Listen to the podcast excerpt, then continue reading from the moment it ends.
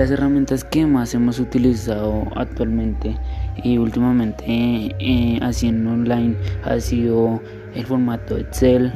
el formato Word y el formato en PDF,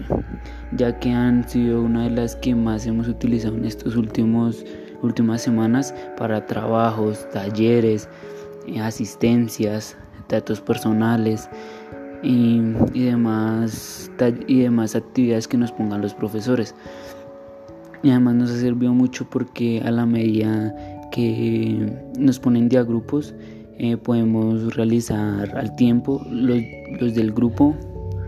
eh, el trabajo al mismo tiempo y terminarlo a tiempo para poderlo entregar. Entonces ha sido, han, han sido unas buenas herramientas para los trabajos.